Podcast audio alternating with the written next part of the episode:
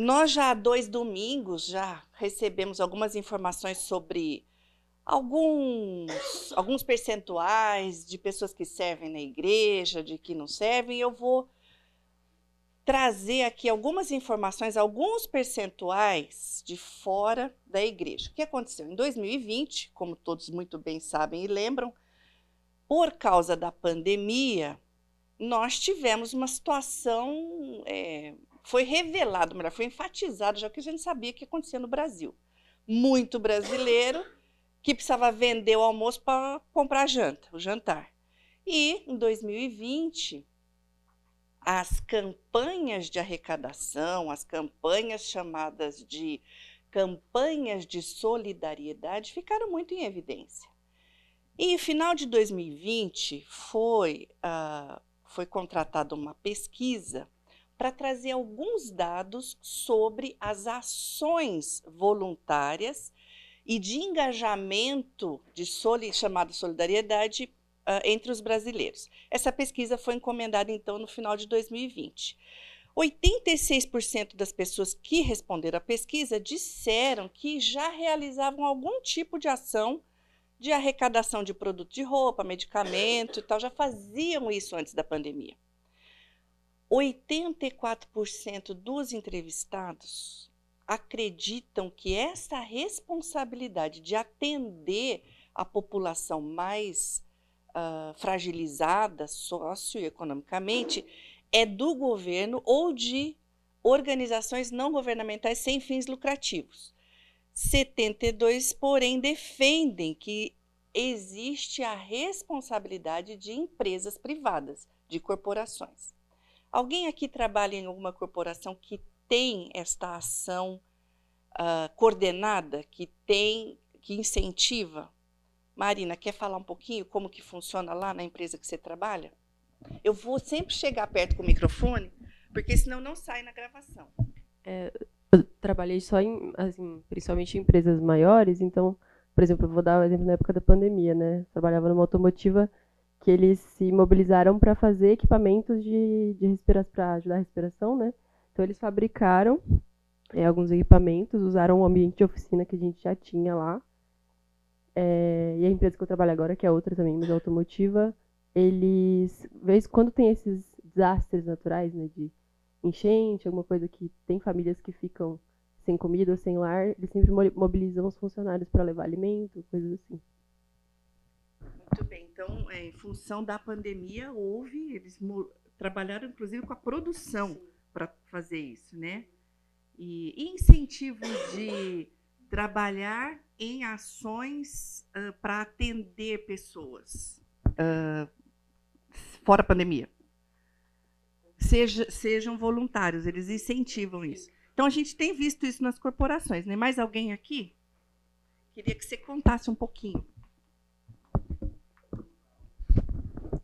Eu trabalho numa multinacional de logística, então a gente tem uma área chamada de responsabilidade social que engaja os colaboradores. A empresa também entra com uma parte de doação, mas trabalhando muito na parte de voluntariado, é, em campanhas. Na época da pandemia também a gente mobilizou logística e como suportar.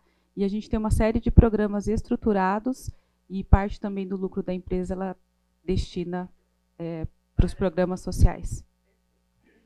Mais alguém quer comentar alguma coisa? Eu só trouxe esse assunto porque, logicamente, a pesquisa fala sobre isso, que existe uma consciência das corporações e a gente vê mais corporações uh, maiores, né, fazendo isso. Mas já é uma tendência já, inclusive, quem trabalha também na área de RH sabe que existe um diferencial quando você pega um currículo e a pessoa coloca que ela é engajada em assuntos de voluntariado ou alguma questão de ação social. Continuando aqui a pesquisa, aproximadamente sete em cada dez respostas né, dos brasileiros, eles relacionam ações de solidariedade principalmente com o ato de ajudar pessoas que estão em vulnerabilidade social ou econômica. Ou seja, eles estão dizendo, para que eu ajude alguém, essa pessoa tem que estar num nível mais frágil do que o meu, né? Ninguém faz campanha para ajudar o Silvio Santos, concorda? É mais é, associa-se a pessoas com vulnerabilidade. 27% efetivamente dos entrevistados se envolve hoje em ações chamadas coletivas e organizadas, enquanto 68 age de maneira individual.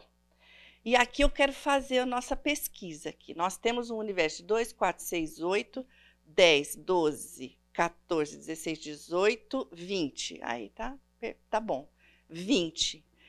Quantos de vocês estão envolvidos sistematicamente em alguma ação que é coordenada por uma equipe, que é coordenada de alguma maneira e estou diferenciando de uma ação individual? Quantos estão neste tipo de ação coordenada?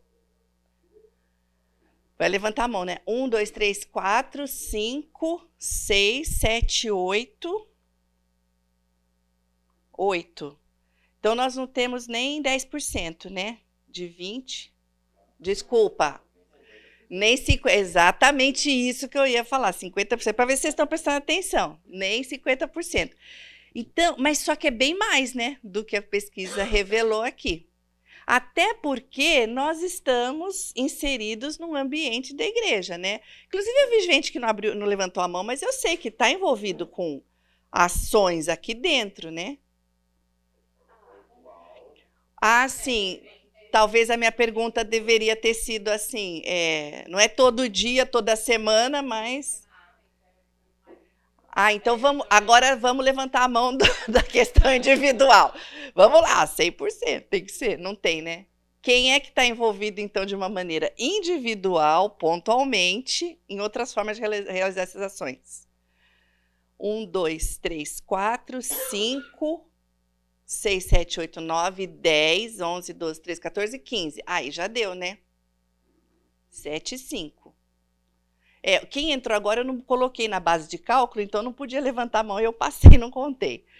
Mas aí, é, é, proporção é bem, bem isso, né? Só a outra que deu mais.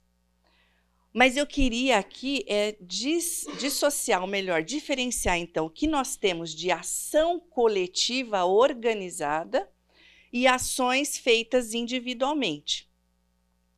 E aqui uma pergunta que eles fizeram: você é brasileiro, você acha que você é uma pessoa solidária?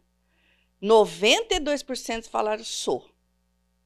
Aí perguntou para os mesmos: você acha que o outro é solidário? Eles responderam 68%. Ou seja, a conta não fecha, né? Porque se você pergunta para mim, você se acha solidário? Eu falo, sim. Agora eu pergunto para você, fale sobre mim e você fala que eu não sou, alguma, alguma conta não está batendo. Porque como que eu sou e a pessoa não me enxerga como uma pessoa que faz e realiza? E é muito bíblico isso aqui, né? Abra lá comigo Romanos 12. Isso é bíblico porque nós temos uma, uma ideia sobre nós, e na verdade tem uma exortação do apóstolo Paulo em Romanos, para a gente não ter uma ideia muito maior do que a gente é, não, né? Romanos 12, 3, ele fala assim: Porque pela graça que me foi dada, digo a cada um dentre vós que não pense de si mesmo além do que convém.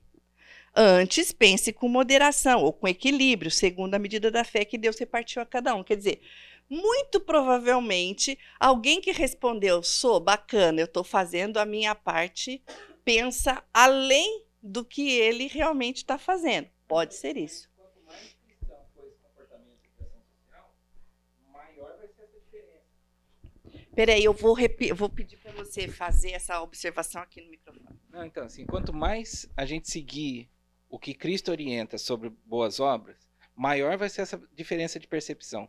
Porque uma coisa é eu dizer que eu faço, outra coisa é eu saber que o outro faz ou não. Se ele faz e não deixa ninguém saber, eu não vou saber que ele faz boas obras. Se ele é discreto na ação social que ele faz, na ajuda que ele dá para alguém carente, ele está sendo mais sermão do monte. Quanto mais sermão do monte as pessoas seguirem, maior vai ser essa diferença de índice. Então não é um problema a diferença de índice. Que legal, Charbel. Ótimo, porque é o nosso próximo ponto. É muito bom, porque o espírito é o mesmo, aqui a gente está falando sobre a mesma coisa. Exatamente. A ação individual, quanto mais eu faço e menos eu propago ou faço propaganda da minha ação, né? Porque a nossa, a nossa função é propagar o Senhor, ser discreto. Então, se você está fazendo individualmente aquilo, essa diferença no meio cristão vai dar mesmo. Ou se você está engajado em ações organizadas de equipe, as pessoas vão ver que você está fazendo.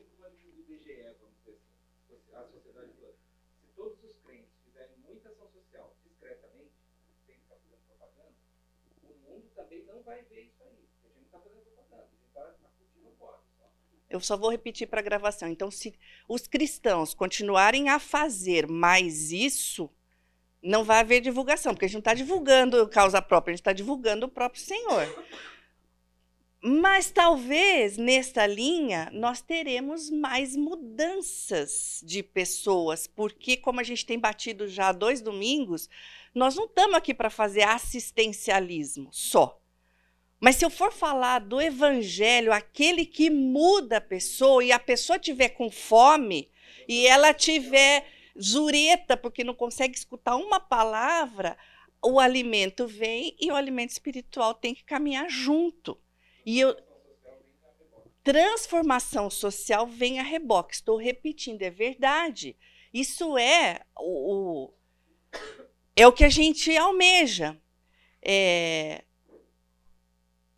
eu, eu, você está falando sobre isso? Deixa eu passar aqui, aqui, ó. A etimologia da palavra promoção é latim, então o prefixo é pró e é adiante, à frente. E motivo é sobre movimento. Então é um movimento que você faz à frente. Você quer que a pessoa saia daquele lugar e ela se mova à frente. É a mesma palavra para promoção de liquidação de loja. Você quer que o estoque vá para outro lugar que não fique no estoque. Você quer que mova. É, é um movimento. É isso que nós queremos. É, por isso que tem a, a ação social, ela ela vai fazer isso, né? Em determinado momento ela vai fazer isso. E a última pergunta aqui é sobre quantos de vocês entrevistados têm, é, revelam desejo de ser mais solidário? E aí, 96% das pessoas falam isso porque todo mundo quer fazer mais. Bom, eu não devia ter afirmado isso. Vou perguntar: vocês acham que todo mundo quer fazer mais e melhor? E acham que estão fazendo pouco? Pode fazer pergunta para a classe, então, né? Quem que, para a turma, quem se, quem fala sim para essa pergunta? Você tem desejo de ser mais solidário, de ser mais ativo nesta área? Talvez vou fazer a pergunta, quem não tem, tipo, não dá mais para eu ser mais do que eu já faço, né? Não dá. É, então esse desejo ele é meio unânime. Todo mundo quer fazer isso, inclusive entre os cristãos. Vejam que essa pesquisa não é, foi feita nenhum, nenhuma pergunta, nada so, cristão, nada. E ele tem essa questão. E a palavra que foi muito usada na pesquisa sobre solidariedade, ela tem uma etimologia diferente um pouco do sentido que nós usamos. Quando eu falo de etimologia, é origem, tá? Ela vem de uma raiz que demonstra solidez. Se eu sou sólido, se eu sou firme, se eu sou íntegro, se eu sou inteiro, eu consigo suportar o outro. Mas nós usamos esta palavra com um sentido que daí já é emprestado do francês, no comecinho do século, que é sentir a dor do outro. A palavra empatia é um pouco diferente, mas também é nessa mesma linha. Mas a solidariedade hoje, como significado, é este sentido: sentir a dor do outro. E é interessante que, no início da pandemia, quando percebeu-se que tinha, que muita gente tinha que vendeu o almoço para comprar o jantar, que não ia conseguir mais vender o seu lanche numa porta de metrô que tinha muito movimento, Quando isso começou a acontecer, quem foram os primeiros a se mobilizar para pedir arrecadação, para correr para quem tem recurso? Os primeiros a fazer isso foram os líderes de comunidade, de favela. Por quê? Porque eles estão dentro daquele ambiente. E quando você, para você sentir a dor do outro, muitas vezes você tem que ter passado por aquilo. Não necessariamente, mas quem sente, ou melhor, quem já passou por aquilo, sente com muito mais rapidez e sabe a resposta com muito mais rapidez. É, não sei se vocês se lembram, mas domingo passado o, o Duran esteve aqui contou um pouco da experiência dele, como que foi que ele pensou em organizar né, uma ONG, em, em estruturar uma ONG para uh, fornecer medicação para pessoas de baixa renda que estavam precisando. Se vocês se lembrarem um pouquinho da história, ele teve uma experiência de levar a filhinha dele no hospital. E tudo aquilo na cabeça dele começou em função do que ele sentiu, do que ele teve naquela experiência. Então é muito comum alguma ação ser desenvolvida em função de uma dor que eu senti em função de ter pensado, puxa, eu sei o que é passar fome, eu estou dentro de uma favela e eu sei como vai ser difícil essas pessoas conseguirem alimento nessa situação. Então, eu, como líder de comunidade, eu vou correr, vou me organizar para trazer o recurso no IMIF. Contribui aí com a gente.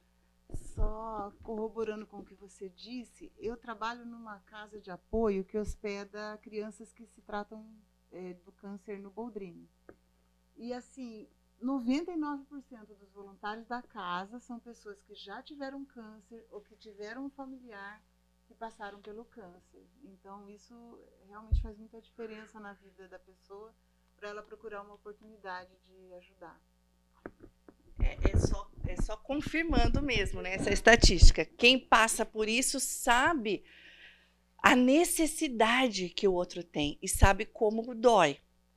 É, eu, logicamente, não uma dor absurda, mas eu andei de ônibus minha vida inteira, assim, antes de ter carro.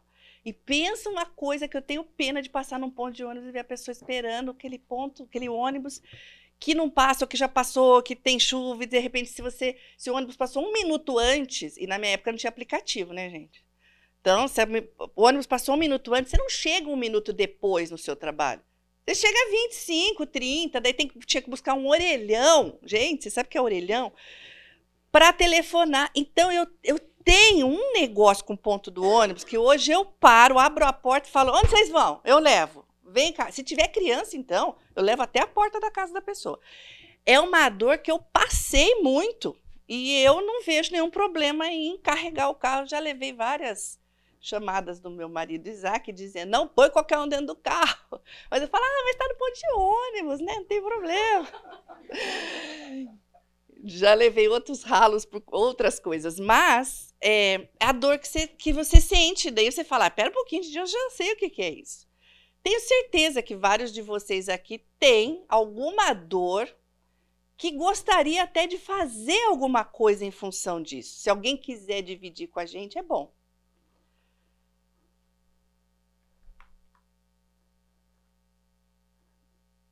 Nenhum voluntário para dividir uma dor, eu tenho uma outra, mas dessa aí não vou contar.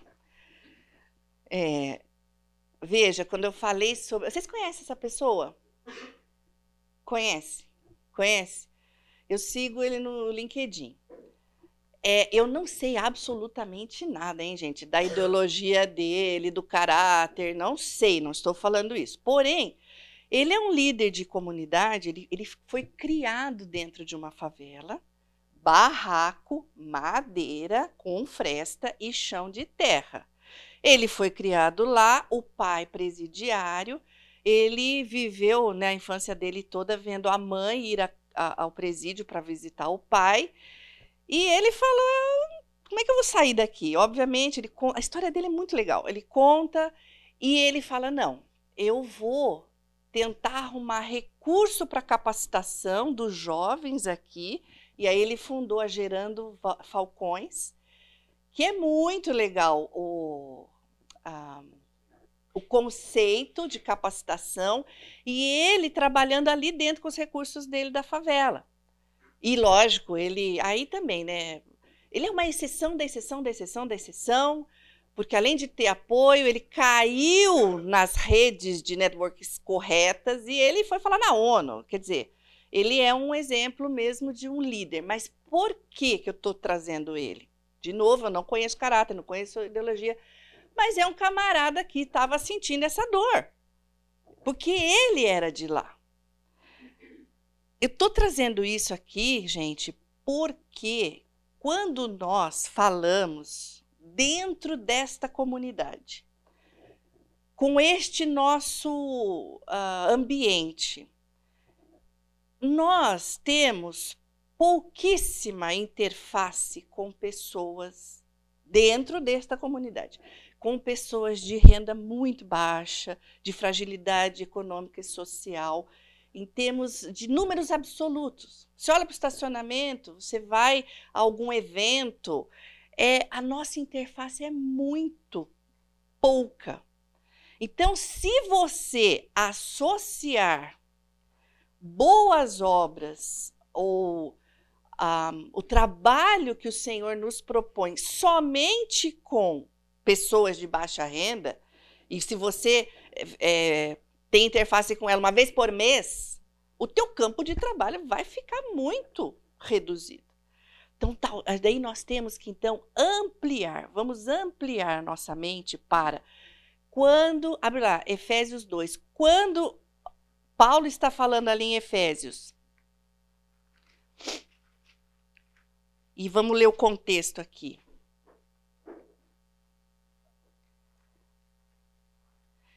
Na verdade, deixa eu antes de ler. É, bom, podemos ler. É, ele fala aqui no 2,10, né? Pois somos feituras dele, criados em Cristo Jesus para boas obras, as quais Deus de antemão preparou para que andássemos nela.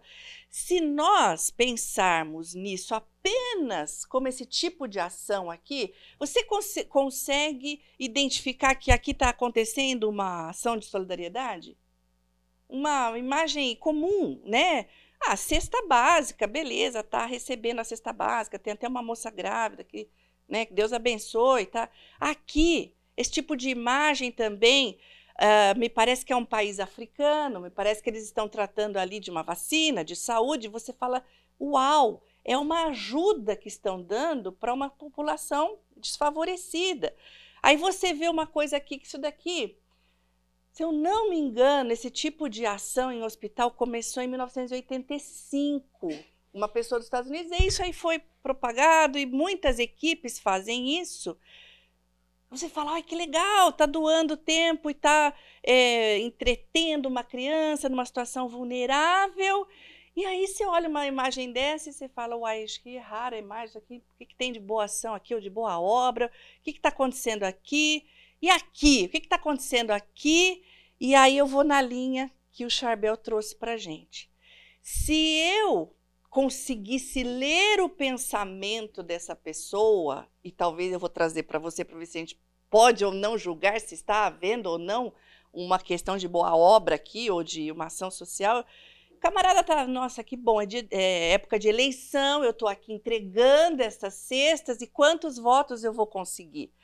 Ou é essa daqui que você fala, puxa, ela está contratada para estar tá ali, ela está até uniformizada, mas talvez ela possa estar tá pensando, Deus, muito obrigada porque a minha profissão me permite estar aqui. E eu quero, então, fazer o que eu estou capacitada tecnicamente para poder servir outras pessoas.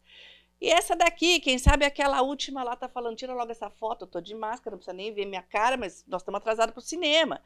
A gente não sabe o que está acontecendo no coração da pessoa. E esse aqui que está andando de carro novo, e o camarada pode estar tá agradecendo. Que bom que você me levou nessa entrevista de trabalho. Eu não tinha como chegar aqui e você fez isso por mim. E essa pessoa que está com uma cara que não aguenta estar com essa pessoa, outra mais velha, e pode estar tá falando: Deus, me ajuda, eu preciso mudar o meu coração para me inclinar para minha avó, para estar presente, me ajuda.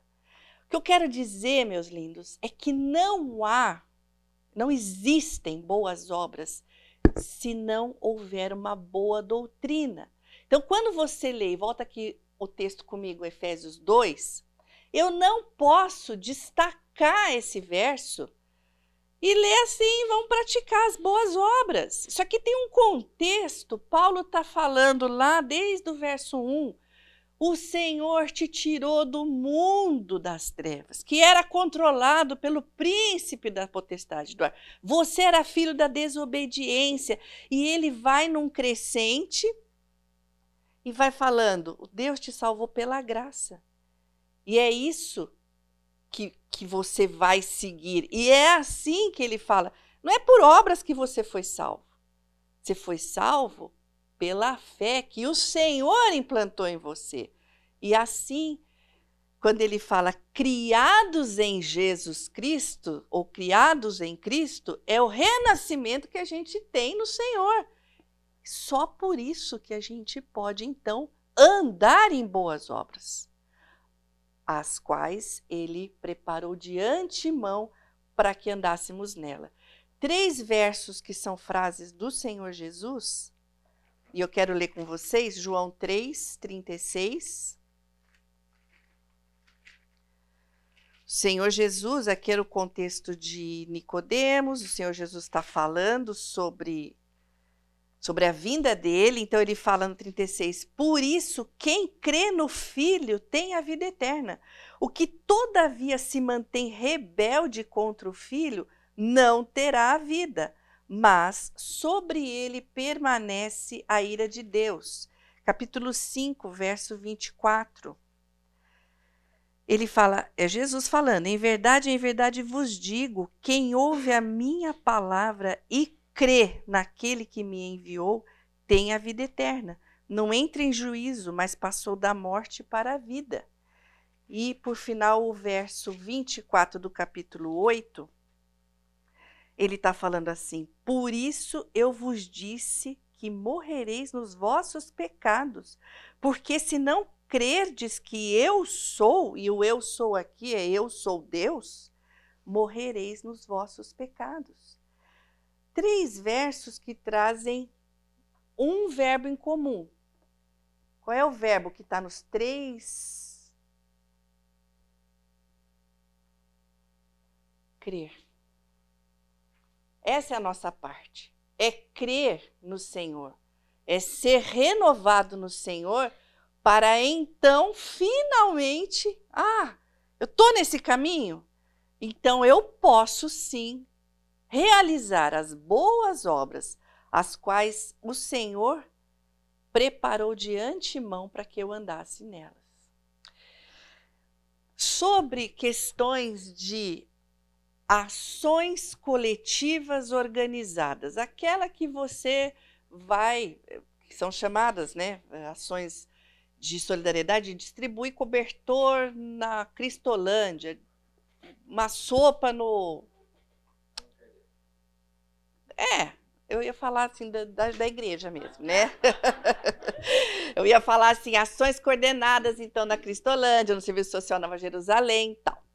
É, como são as pessoas, em geral, poucas participam disso, eu queria entender se esta falta de participação, é, eles é, não conhecem formas de participar coletivamente, por isso têm as suas ações individuais. Se a gente chega para você e fala, ó, tá aqui todas as instruções, esta é a forma de participar de uma ação coletiva. A equipe é essa, você tem que fazer isso, tá, tá, tá. Você vai fazer? É, e falando que as, as, as, uh, o que implica nisso. É toda segunda de tarde, toda quinta de manhã, e tem também sexta-noite, tem o preparo, né? E aí você tem que sair da casa do chapéu para ir lá no Afogados do Enganzeiro para levar as coisas. Dá para fazer isso com, com, a, com tudo que a gente tem hoje? O que, que nos impede? Tempo. Em geral, o que nos impede é o tempo. Porque A gente está envolvido com o quê, gente? Com o que, que a gente está envolvido? Trabalho. Tra... Família, trabalho, casa. E esse tempo é muito precioso. É muito precioso. E a gente não tem tempo. Então eu queria, antes de focar, e aí será talvez, é, se Deus permitir, na semana que vem, para falar sobre ações coordenadas, eu queria falar um pouco sobre estas ações individuais é, que podem ser, que, que aí sim a gente pode talvez pensar um pouco diferente dessa questão, não tenho tempo, porque eu estou trabalhando. Então, quem sabe abrir a nossa mente para, Senhor, eu quero andar em boas obras. Aliás, as boas obras foram preparadas de antemão para que a gente andasse nelas. Se o Senhor falou que está preparado, está pronto, está preparado, né? Eu só preciso me alinhar para poder caminhar e participar disso. É, talvez a gente tenha que abrir um pouco a nossa mente para entender que dentro do nosso trabalho nós temos um campo enorme para trabalhar em boas obras. Eu, até dentro de casa, eu, todo dia chega uma, uma mãezinha, três filhos, dois pequenos, um amamentando, e ela vira para mim e fala: Eu queria tanto trabalhar, eu queria, eu penso tanto nas crianças do Sudão. E eu fiquei olhando para ela e falei: eu conto, alguém conta que ela tem duas crianças pequenas, está amamentando uma e o campo de trabalho dela hoje, hoje, talvez daqui a ano seja em outro lugar, hoje é esse. Muitas vezes a gente fica sonhando com campos mil e eu queria, eu tenho essa experiência de eu escutava muito documentário e um dia eu escutei um documentário sobre a Somália. Eu quase tive um treco de tanto chorar. E eu chorava, chorava, chorava. Porque eu queria fazer alguma coisa, mas a minha impotência, a minha distância geográfica não permitia isso. Até que o senhor falou: não, é aqui, né? Não precisa fazer lá, mas faz aqui. Hoje você tem criança pequena, então veja o que é possível fazer aqui. E é, sobre esta questão de trabalhar no trabalho, é a gente estar tá atento, um, um radar ligado foi almoçar conosco um, um casal e ele contou o seguinte: a gente tem por uh, costume, quando a gente está com algumas pessoas que a gente tem pouca convivência, até com quem a gente já tem convivência, eu e o Isaac, quando estamos com essa pessoa, a gente pergunta: como é que a graça do Senhor te alcançou? Conta pra gente como é que você conheceu o Senhor Jesus. E esse casal, o, o Senhor falou o seguinte: meus pais eram de um moravam num país na América Latina, um país extremamente católico, e estavam com poucas condições ali. Eles vieram para o Brasil por causa de trabalho. E nós nos estabelecemos em São Paulo, é, e eu cortava o cabelo sempre num determinado lugar. E aquele cabeleireiro me conhecia, eu tinha perto de 15, 16 anos, e ele falou assim: Você não gostaria de conhecer um grupo de jovens que estuda, faz estudo bíblico? Do nada, era uma pessoa que ele conhecia, mas ele não tinha intimidade. E aquele cabeleireiro, aquele barbeiro falou aquilo para ele, ele falou: "Ah, eu vou. Eu vou". Foi à igreja, começou a frequentar o grupo de jovens. Os pais queriam saber o que, que ele estava fazendo. Os pais foram, começaram a frequentar, eles se converteram, amadureceram, o filho se converteu e hoje ele já tem neto que é pastor e o irmão dele, hoje, ele é diretor da maior missão de ajuda humanitária aqui do Brasil. Então, veja, a gente está fazendo o nosso trabalho, a gente está trabalhando, mas está com o radar ligado. Senhor, eu quero andar nestas boas obras que o Senhor preparou de antemão para que eu andasse nela. E eu venho essa imagem à minha mente quando você joga aquela pedrinha na água e ela. Como, tem um nome isso né, na física, que eu não sei qual é. Chama, propagação de onda.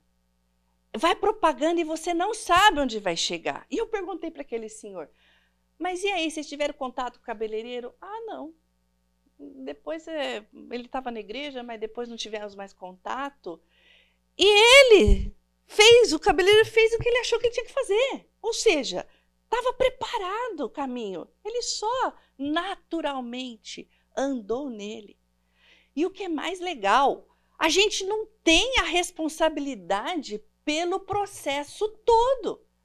Você não precisa falar do Senhor ou fazer uma ação para alguém e falar: não, agora eu tenho que adotar essa criatura, vai até o final comigo. Não é assim.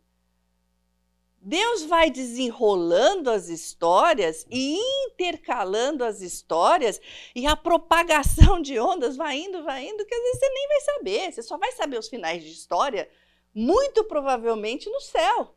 Muito provavelmente. Aliás, procurem as pessoas lá no céu, né? Vamos conversar, agora vai ter tempo, vamos ceiar juntos, vai ter muita comida lá. E essa questão do trabalho, essa questão ela é legítima. A gente trabalha para buscar o sustento.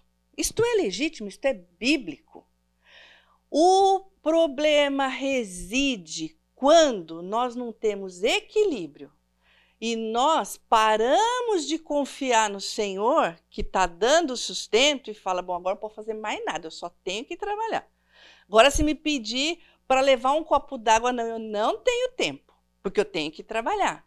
E outras questões também, às vezes você convida as pessoas para fazer determinadas coisas, determinadas ações que são organizadas, e a pessoa fala: impossível, não cabe mais nada na minha agenda. Mas ela se prepara quatro meses para fazer um mochilão de dois meses no leste europeu.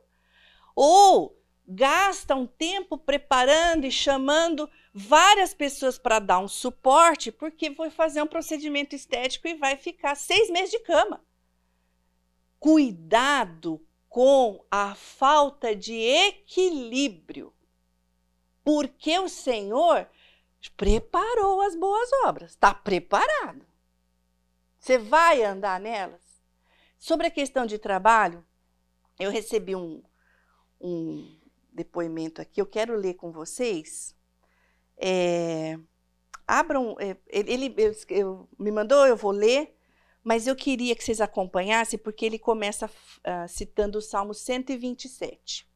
Então, esse rapaz falou para mim o seguinte: eu sou vendedor e realmente só recebo remunerações se efetivar as vendas. Quando eu leio o Salmo 127, eu peço ajuda para o Senhor para crer. O Salmo 127, ele diz: Se o Senhor não edificar a casa, em vão trabalham aqueles que a edificam. Se o Senhor não guardar a cidade, em vão vigia a sentinela. Inútil vos será acordar de madrugada, deitar tarde e comer o pão que penosamente granjeaste, porque aos seus amados ele o dá enquanto dorme. Quando eu leio o Salmo 127, eu peço ajuda para crer. Certa vez eu fui à cidade vizinha para visitar clientes e eu tinha um amigo, também cristão, que morava nessa cidade.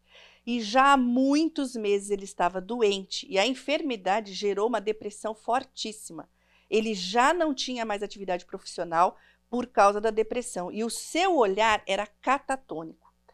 Eu precisava fazer pelo menos cinco visitas para receber os pedidos. Era uma época em que poucos enviavam os pedidos sem uma visita, Havia necessidade de estar presente nos clientes, mas eu pensei, vou aproveitar e fazer essa visita ao meu amigo. Apenas uns 10 minutos, afinal de contas, eu tenho que trabalhar para conseguir o sustento e é o meu salário. A visita começou e eu fui ficando, e ele foi se animando. E falamos de muitos assuntos, reconhecendo reconhecendo as grandes coisas que o Senhor Deus fazia em nossas vidas. O meu celular começou a apitar muitas vezes, a ponto do meu amigo perguntar o que está acontecendo. E eu então desliguei meu celular. Era uma época que não se usava aplicativos de mensagens.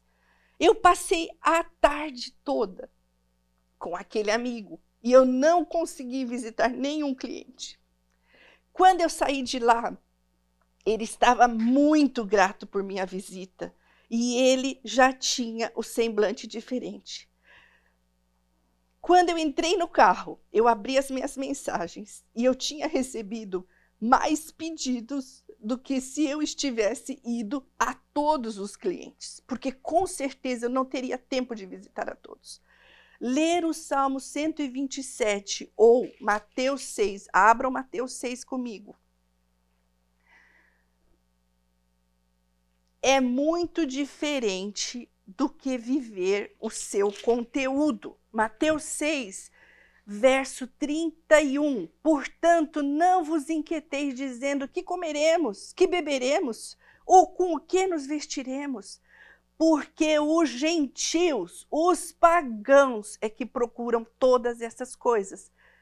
Pois vosso Pai Celeste sabe que necessitais de todas elas. E eu termino. Eu não sou pagão, eu sou filho de Deus e ele sabe do que eu preciso. Para andar em boas obras, é necessário, é mandatório que creiamos. É essa nossa diferença com quem faz um assistencialismo vazio do cerne do evangelho das boas novas do Senhor Jesus. Uma ação individual deste rapaz trouxe para ele uma experiência eterna. Andemos em boas obras. Vamos tomar um cafezinho. Eu quero também aproveitar esse minutinho sobre as, falando sobre ações coordenadas que a gente precisa, né, ter, e a gente tem várias aqui na igreja. E eu quero aproveitar esse minuto com vocês para agradecer a Deus pela pela Escola Bíblica de Férias, ou programa de férias, que acabou de acontecer essa semana. Tínhamos 470 crianças, com 250 aproximadamente voluntários. E é, eu estava tentando relembrar com o Isaac, eu acho que a primeira que a gente foi tem 31 anos que, que, uh, que realizo aqui. Então o negócio já está hiper sofisticado, mega organizado, tá, tá hollywoodiano o negócio. Graças a Deus, graças a Deus. E eu quero agradecer mesmo a Deus pelos voluntários, agradecer pelos corações que vieram ouvir a palavra e porque a, historicamente a escola bíblica de férias é algo que dá muito resultado em termos de evangelismo e muitas famílias se aproximam do Senhor através de um programa desses. Então é muito importante Agradeço a Deus pelos voluntários e porque a igreja tem esse coração. E já uh, dou um gancho aqui para contar uma história também que eu ouvi há pouco tempo. Um casal estava conosco e eu perguntei de novo: como que o Senhor buscou vocês? Buscou a família? É um pessoal que é muito usado, dá palestra, eles muito bíblicos. E ele falou assim: ah, uma escola bíblica de férias. Eu, na hora, falei: alguém te convidou? Ele falou: não. Minha irmã mais nova foi comprar carne num açougue sozinha em São Paulo. E ela estava esperando para ser atendida e pisou num folheto. E ela pegou aquele folheto e era o convite para uma escola bíblica de férias, pertinho da casa deles, e ela levou aquele papel tudo sujo e amassado para a mãe.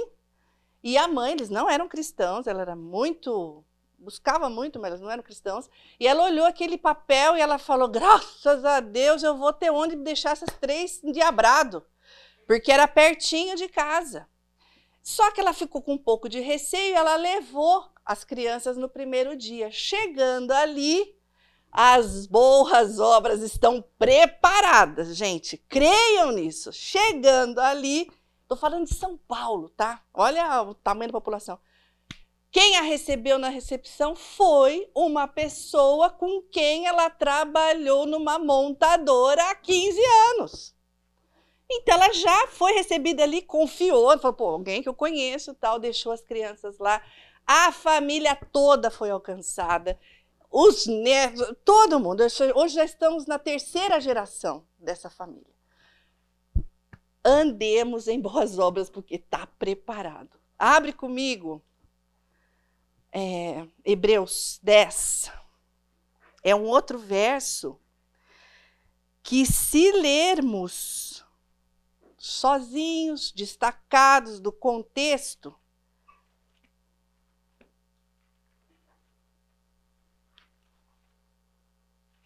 Eu só não falei amém, mas eu acabei de orar, viu, gente? Falei, Senhor, muito obrigada pelas, por essas vidas e agradeço a oportunidade, né, que tantos tiveram de participar.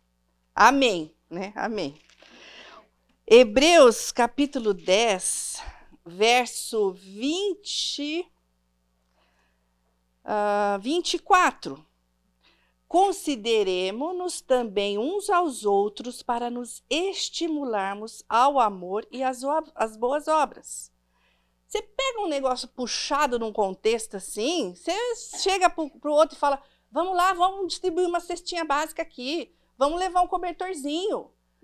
Por favor, olhemos a, a preciosidade desse contexto. Verso 19: Tendo, pois, irmãos, ele está falando, o apóstolo está falando para a comunidade cristã que já foi alcançada. Tendo, pois, irmãos, intrepidez, ou seja, ousadia, coragem, para entrar nos santos dos santos, pelo sangue de Jesus, pelo novo caminho, novo e vivo caminho que ele nos consagrou, consagrou pelo véu, isto é, pela sua carne. Do que, que ele está falando aqui do véu? Vai para Mateus 27. O véu, quando o Senhor Jesus consumou a obra dele, o autor conta que o véu se rasgou. Mateus 27, versos 50. 51. O autor conta que o véu, eis que o véu do santuário se rasgou em duas partes, do alto a baixo tremeu a terra e fenderam-se as rochas. Aqui o apóstolo está falando, houve uma iniciativa de Deus. É ele que estava em cima, é ele que veio te buscar. Não foi o contrário.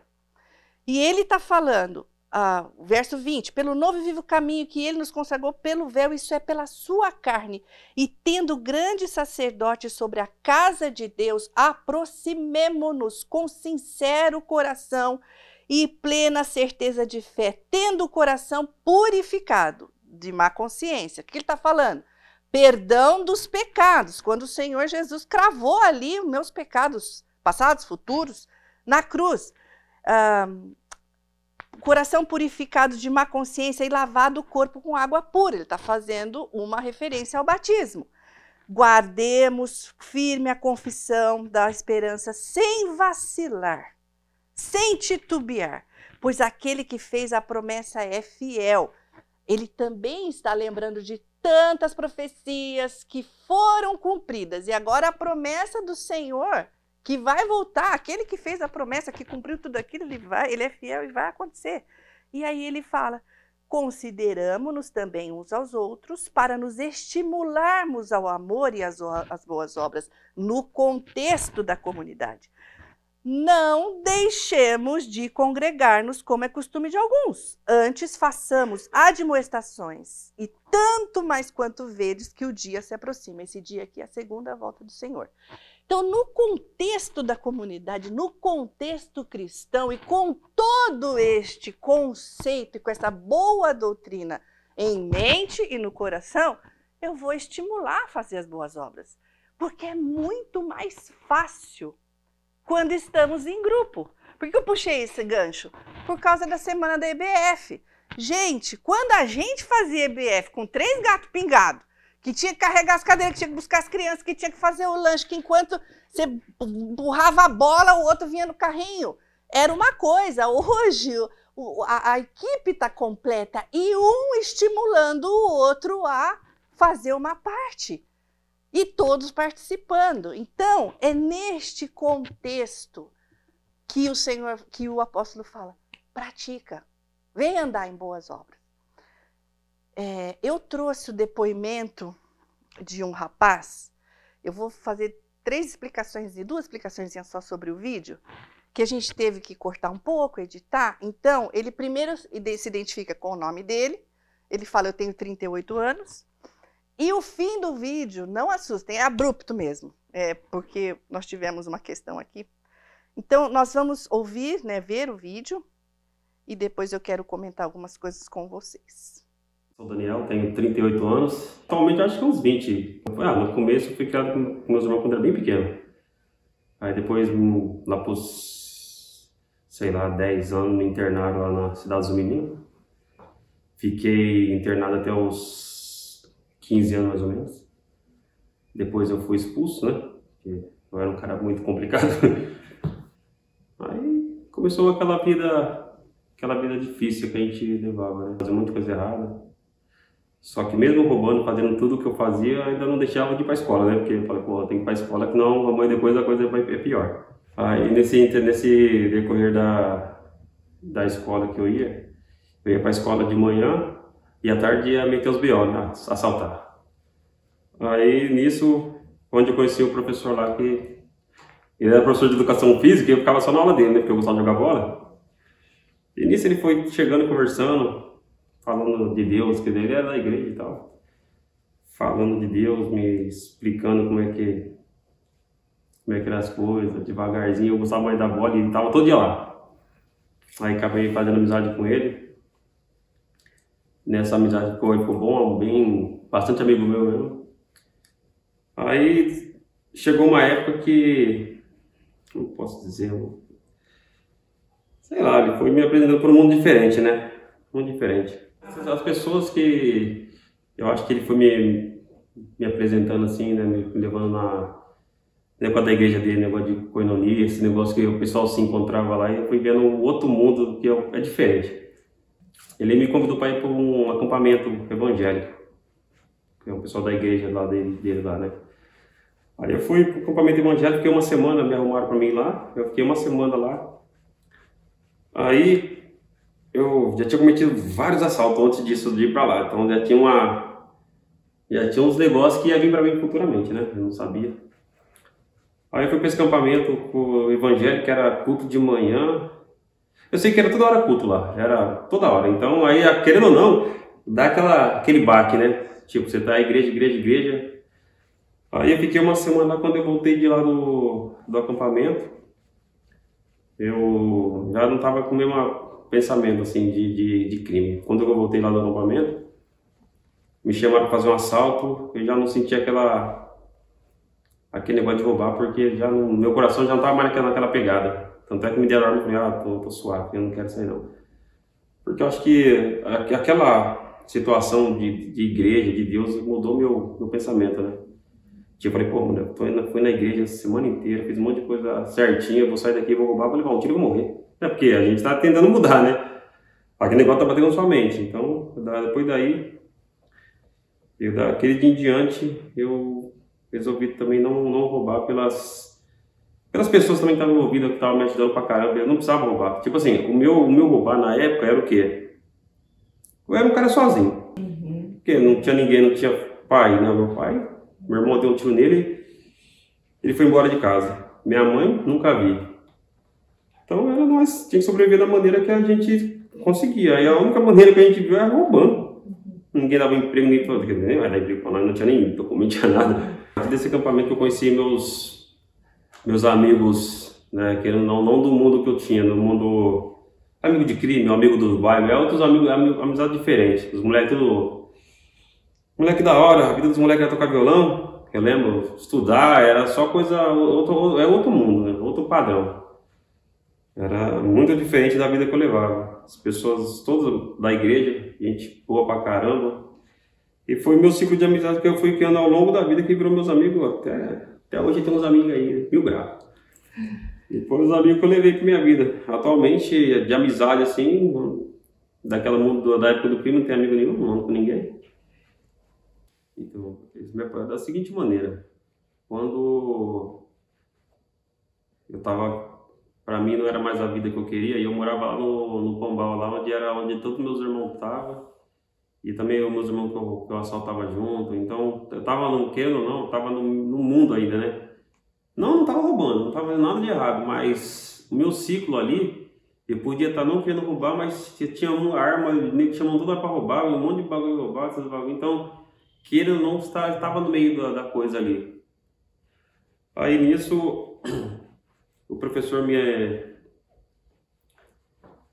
É, tinha uma família amiga dele e eles tinham três filhos, né? E conversou com eles lá, ele era da igreja também.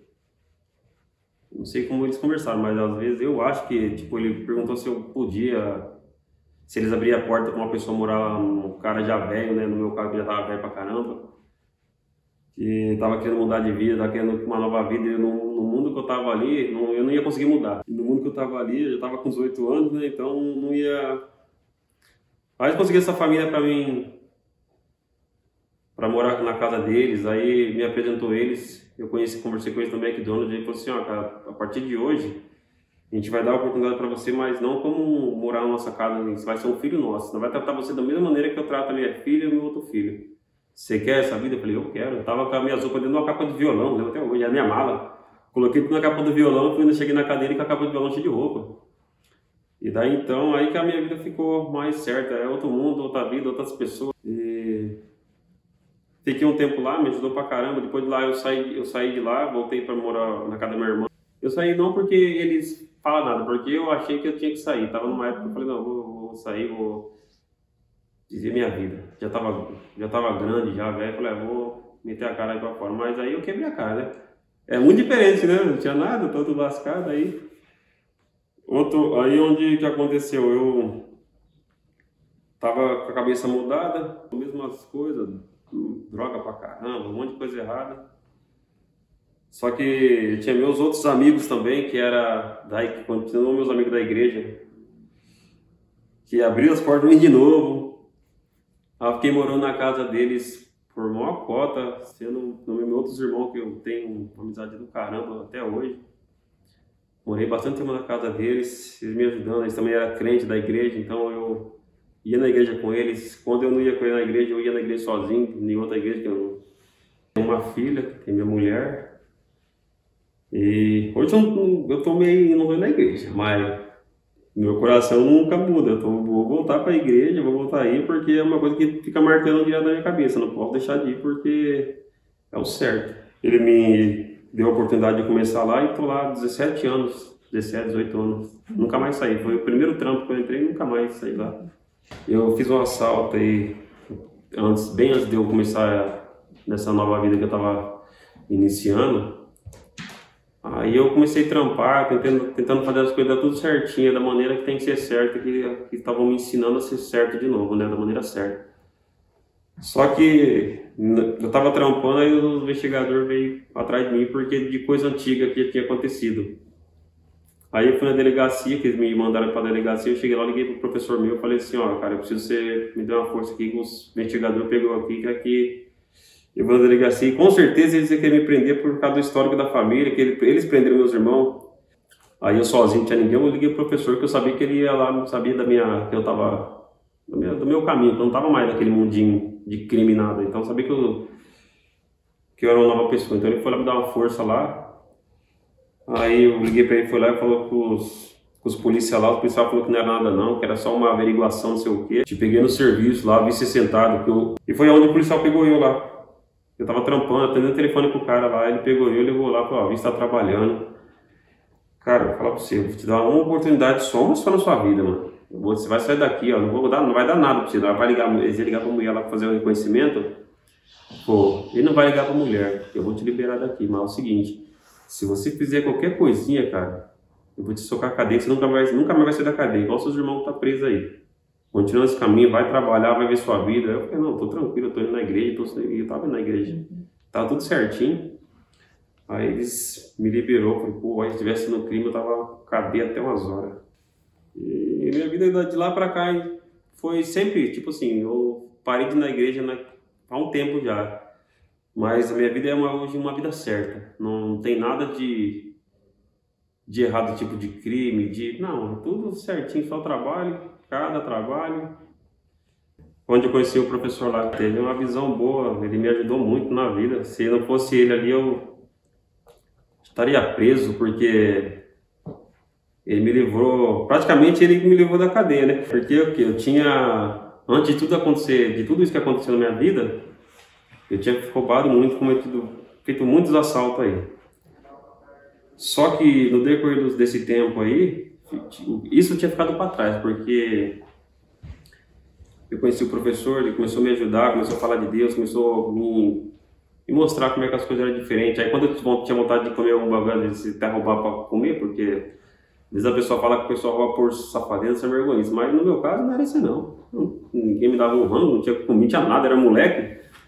Então ele me dava uma força, às vezes precisava comer algum bagulho, ia na casa dele lá, ele me dava um rango, ia jantar na casa dele. Você vê, o cara abriu as portas de uma maneira com a família dele, tinha uma, uma menina, tinha um moleque. Me ajudou pra caramba. Ele falou, qualquer coisa, se você precisar comer, tiver com fome, vem em casa, almoça aqui, janta aqui e tal. Então isso me ajudou bastante. E isso. Ele foi a chave para me poder mudar minha vida, sabe? Sim, para mim mostrar para mim outra, outra visão do mundo. Outra visão do, das pessoas mesmo que hoje em dia eu conheço aí. São pessoas automáticas, são classe média, vamos supor, só que as pessoas você vai procurar fundar a pessoa. O cara, o moleque pode ser um moleque playboyzinho, biriri, bororó, mas, pô, mano, tem uma família por trás que batalhou pra caramba bem tá ali suave, entendeu? Então a gente tem que ter essa visão, mano. Tipo, às vezes, ah, fala, o cara, vou roubar playboy. Tem essa não, todo mundo tá, alguém tá lutando ali por trás ali. Uhum. Então, cara, ele me, me, me ensinou bastante coisa aí nesse decorrer dessa vida. Jesus é tudo, Jesus, se você você tem que, a sua, cabeça, tipo assim, você tem que estar tá em constante, constante mudança, né? Porque você desvia da palavra de Deus e fica ali, ó. Eu preciso voltar para Jesus, preciso voltar para Jesus. Todo dia você fica, eu, eu fico pensando, preciso voltar para Jesus, minha vida não é certa. Porque amanhã depois aí aconteceu alguma coisa, pô, se eu morrer amanhã depois que a gente não vai eternamente, eu tô salvo. É o que mais me dá fica martelando minha cabeça, porque eu faço hemodiálise, né? Uma hora ou outra eu posso bater as botas. Então, você tem que estar focado com Deus que ele é? Ele é daqui de Campinas? Eu tô, eu tô evitando eu falar sobre eh, quem é, onde ah. que é e tal, porque eh, você vê, a gente trouxe muitas questões de. Mas depois a gente pode conversar. Ah, não, eu acho que eu já ouvi. É, eu queria abrir com vocês, vejam quantas verdades ele emitiu, estando na palavra de Deus, sem conhecer muito. Efésios 2, ele falou, ele falou, eu estava no outro mundo. E agora, o que eu conheci é diferente, é outra coisa. Nós estamos, né? Lembra do nosso assunto, andar em boas obras. Eu não tenho tempo para fazer negócio de coisa coordenada, mas se eu estou no meu trabalho, e se eu estou com o meu radar ligado, e se eu estou em comunhão com Deus, eu vou me inclinar para as pessoas com as quais eu estou me relacionando, seja ela um bilionário ou uma pessoa que tem uma fragilidade social, econômica. É sobre isso que nós estamos falando. E ele então fala, sobre Efésios 2, ele fala: é, eu estava num outro mundo, ah, eu conheci um povo diferente, era totalmente diferente. Ele, vejam que esta pessoa acionou pessoas da comunidade dele, e em Hebreus acabamos de ler. Se estimulem, se ah, provoquem nas boas obras, envolvam as pessoas que estão na sua comunidade para participar disso, porque você carregar uma pessoa dessa a vida inteira sozinho, você não consegue. Você tem que ter os seus irmãos aqui para fazer isso. Outra coisa que ele declarou duas vezes, abram comigo Colossenses 3. Que coisa maravilhosa você ver isto. Isso aqui é o que aconteceu conosco, espiritualmente. E com ele aconteceu espiritualmente e materialmente. Colossenses 3, Colossenses 3, 13. E a vós outros que estáveis mortos pelas vossas transgressões e pela incircuncisão da vossa carne, vos deu, Jesus vos deu vida, juntamente com ele. Colossenses 2. Tem que prestar atenção no que eu penso, no que eu falo. Vamos ler de novo, então. Colossenses 2,13. E a vós outros que estáveis mortos pelas vossas transgressões e pela incircuncisão da vossa carne, vos deu vida juntamente com ele, perdoando todos os vossos delitos, tendo cancelado o escrito de dívida que era contra nós e que constava de ordenanças, o qual nos era prejudicial, removeu inteiramente cravando na cruz. Nós recebemos esse presente. O Senhor pá, cravou o nosso na cruz. O dele, o Senhor cravou na cruz e o oficial lá da delegacia falou: tá cancelada a sua dívida aqui. Você não vai ser indiciado. Aproveita essa oportunidade, mas é já. Sai daqui, corre. Ele teve duas vezes a dívida dele cancelada. E, e tem preço, não tem preço. Você participar disso. É impagável, é impagável. Você vê a palavra de Deus se materializando na vida de uma pessoa que estava num círculo vicioso ali e o evangelho, as boas novas do Senhor Jesus, pá, tira dali, tira. Mas ele precisa usar a gente. Ele precisa usar um bando de ovelha encardida e ferramenta meio quebrada. E a gente tem que se dispor às boas obras, as quais de antemão eu preparei. Tá preparado. Vem participar, anda junto. Tenha o privilégio de andar junto. E para isso, gente, falamos aqui, precisa de tempo. Precisa de tempo. Precisa, assim, de equilíbrio. Equilíbrio. Eu vou, sim, fazer várias atividades com o meu grupo pequeno, com a minha colonia, um churrasco, uma viagem. Mas, opa, peraí. Dez viagens no mesmo, dia, no mesmo mês? E eu, aí eu não consigo me organizar para fazer nada. Ah, eu estou tão ocupado no meu trabalho que eu não consigo me inclinar para uma necessidade de uma pessoa. Como eu falei, não é só alguém que tem fragilidade financeira. Você trabalha com outras pessoas aqui na nossa comunidade, nós temos outras necessidades.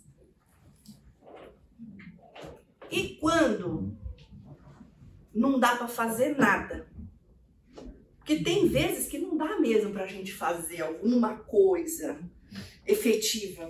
No, na semana que vem, se o Senhor permitir, se o Senhor Jesus não voltar antes, nós vamos falar sobre essas questões de pessoas que a gente encontra na rua, que encontra num semáforo. Nós vamos trazer uma pessoa para falar sobre isso. É, mas e quando não dá para fazer nada? Será que não dá para fazer nada mesmo? eu quero contar uma experiência que eu tive para vocês e não é porque eu amo expor meu pecado aqui, porque vira e mexe eu tô num grupo, eu conto umas coisas erradas que eu faço, não é porque eu gosto.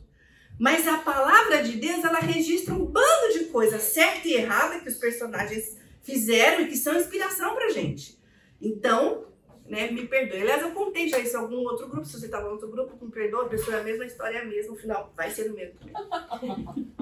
ah, eu tinha que modificar um contrato da empresa que eu assinava e eu fui numa numa operadora de, de, de celular, de telefonia. Naquela época que ainda ia, né? Que ainda tinha é, endereço fixo. E eu cheguei lá, eu fiquei acho uns 45 minutos na fila. E eu fui atendida, eu já estava soltando fogo pelas ventas, porque eu estava muito, muito brava. E a pessoa me atendeu e ela começou a falar um bando de coisa. Eu sei que eu, ela me atendeu tão mal, e tão errado que eu cheguei na empresa e eu tive que voltar lá por causa do erro dela. Mas olha, eu acho que eu pequei por um ano naquela tarde, de tanto que eu amaldiçoei aquele lugar, aquela pessoa, fiquei mal, fiquei mal. Só que eu tive que voltar lá. E o Senhor deu aquele tempinho para eu pensar. Então eu falei, Senhor, eu fui muito carnal, eu me, me lasquei aqui diante do Senhor, falando mal dessa pessoa que me atendeu, desse lugar, e eu fui lá, de novo, acho que uma semana depois. Mas eu fui atendida por outra pessoa, uma moça. E aí, ah, eu sou uma pessoa péssima para puxar conversa e eu não gosto disso. Tem gente que, que atrai, né, que começa a conversar, mas eu não, eu já fecho a cara e eu dou o contrato, eu falo, você faz o que você precisa fazer e me entrega. Mas eu comecei a ser atendida por ela e eu falei, Senhor, eu não quero fazer o que eu acabei de fazer na semana passada. Por favor, muda meu coração. Eu, né, eu só preciso do serviço pronto. E eu não sei o que aconteceu. Essa moça começou a falar comigo enquanto fazia, e eu morrendo de medo dela de novo. E ela falava assim: porque eu tô aqui sozinha nessa cidade, eu mudei de tal uh, estado para cá, e eu estou morando com tal pessoa. E, gente, ela começou a me dar detalhes, detalhes. E eu falava: Deus, Deus me ajuda, porque eu não sou uma pessoa de conversar, a fila é enorme. E eu falei: Senhor, eu me dei uma compaixão por ela. Eu falei: Senhor, eu não, o que eu vou fazer aqui? Eu vou abrir a Bíblia, eu vou falar com ela? Não, Senhor, traz pessoas para perto dela que possam falar do Senhor para ela, da tua graça. Visivelmente ela está desesperada. Eu sei que eu orei assim, mas com muita, muita uh, compaixão com aquela moça. E ela me entregou o contrato, eu fui embora, deu certo, tudo bem. Naquela ocasião, nós dirigíamos uma coinoria, um grupo pequeno em Valinhos. E não sei porque a pessoa que hospedava a gente, que era o anfitrião, estava com reforma na casa, então nós trocamos de casa, fomos para a casa do pai dele e era um grupo de casais sem filhos ou casais que queriam se casar. E a gente estava ali já alguns meses tal e daí passado umas três semanas veio o irmão do anfitrião que não estava na casa dele, mas que estava no pai e chegou pro irmão e falou eu posso convidar um amigo meu para vir à coinonia, vir um grupo pequeno? Eu não posso participar porque eu não sou casado, mas eu posso convidar um amigo? E o rapaz perguntou pra gente. Eu falei, claro, pode convidar. Ah, então semana que vem eu vou trazer. Também. Passou uma semana, passou três semanas, não vi um amigo nunca. Fomos de novo à casa do pai dele, que estava só hospedando a gente, e aí o amigo veio. E o amigo entrou, ele me apresentou e ele falou: Deixa eu te chamar minha noiva. Eu vou apresentar minha noiva. Quem que era que entrou? A moça que me atendeu na companhia de telefonia. Agora que, verdade, eu não fiz assim, oh, glória a Deus, não. Eu pensei com, comigo e com o Senhor, eu falei, Senhor, já estava preparado isso. Eu só tive o privilégio de participar disso. E ela veio e nós fizemos a reunião ali, eu, se vocês me perguntarem, ela se converteu? Ela está firme numa igreja? Ela, eu não sei, porque olha que bênção! O problema não é meu e não é seu. Faz só o que está na tua mão. Esse rapaz ele teve, passou por várias fases e com várias pessoas aqui e foi ensinado. Você viu que ele falou assim? Eles estavam me ensinando as coisas e a pessoa vai amadurecendo. E neste dia, quando conversamos, ele falou: ah, Mas eu não estou indo muito mais na igreja. E ok, ok. E Salomão acabou a vida dele, ele estava longe do Senhor. E o Senhor está cuidando, e ok. E fez tantas coisas. Falar em Salomão, abra comigo uh, Eclesiastes 9. Veja que eu contei essa experiência, porque, de novo, não é para falar uau! Não! A gente tem que estar tá com o radar ligado, com o radar ligado em comunhão com o Senhor.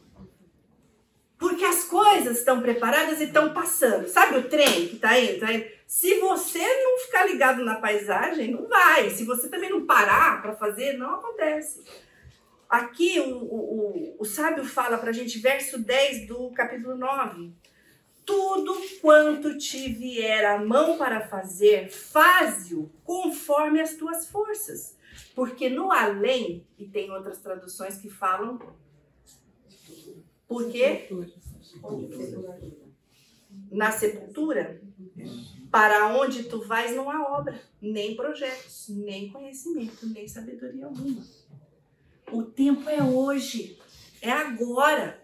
E ele está falando: o que puser na tua mão, o que o Senhor colocar na tua mão, e nós estamos de novo, deixa eu relembrar o que nós estamos falando, de ficar atento e andar em boas obras no meu trabalho, na minha atividade em casa, nos meus relacionamentos, para que no fundo, e em última instância, a maior delas, para que o Senhor seja proclamado.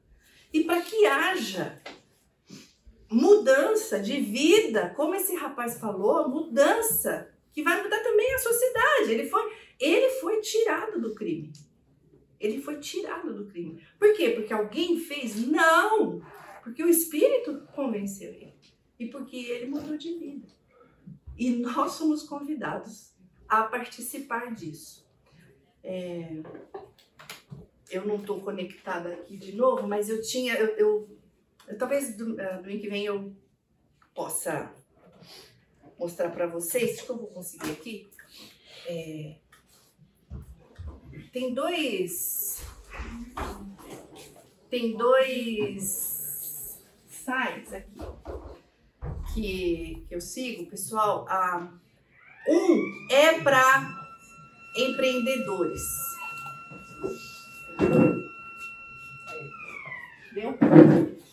Um é para empreendedores e eles são cristãos e eles apoiam os empreendedores ah, com as questões deles, né? Ah, totalmente voltado para o trabalho deles, modificando, fazendo com excelência o trabalho deles, modificando a sociedade e trazendo a beleza do Criador em suas criações. Basicamente, eles começaram a, o trabalho assim. E o outro é um projeto que a, a pessoa queria muito trabalhar com obras de arte com materiais que são descartados, recicláveis ou descartados. Só que ela também queria fazer um, um link, um, uma conexão com pessoas marginalizadas na sociedade. Então, o que, que elas, eles fazem? Ela tem fundos que ela recebe de, de algumas organizações e ela só emprega pessoas que estavam no tráfico humano, escravos que saíram né, de, de escravidão sexual, chama isso. É, é, estrangeiros que estão refugiados. E, então ela tem já essa, esse projeto bem focado nisso. Então depois se você quiser acessar, seria isso. E no, na semana que vem, se o Senhor permitir, então nós falaremos bastante sobre ações coordenadas para crianças, algumas questões sobre uh, estrangeiros e sobre pessoas que a gente tem visto e às vezes não dá tempo de fazer nada com ela, dependendo da situação. Vamos orar, Senhor, quero te agradecer por esse tempo, porque a tua palavra ela é tão viva que a gente vê como realidade em tantas vidas e eu quero te agradecer por isso. Agradeço por cada coração aqui, que o Senhor mesmo vai realizando a sua obra nas nossas vidas. É no nome de Jesus que eu oro. Amém. Bom domingo a todos. Se Deus permitir, se Jesus não voltar até semana que vem, nos veremos.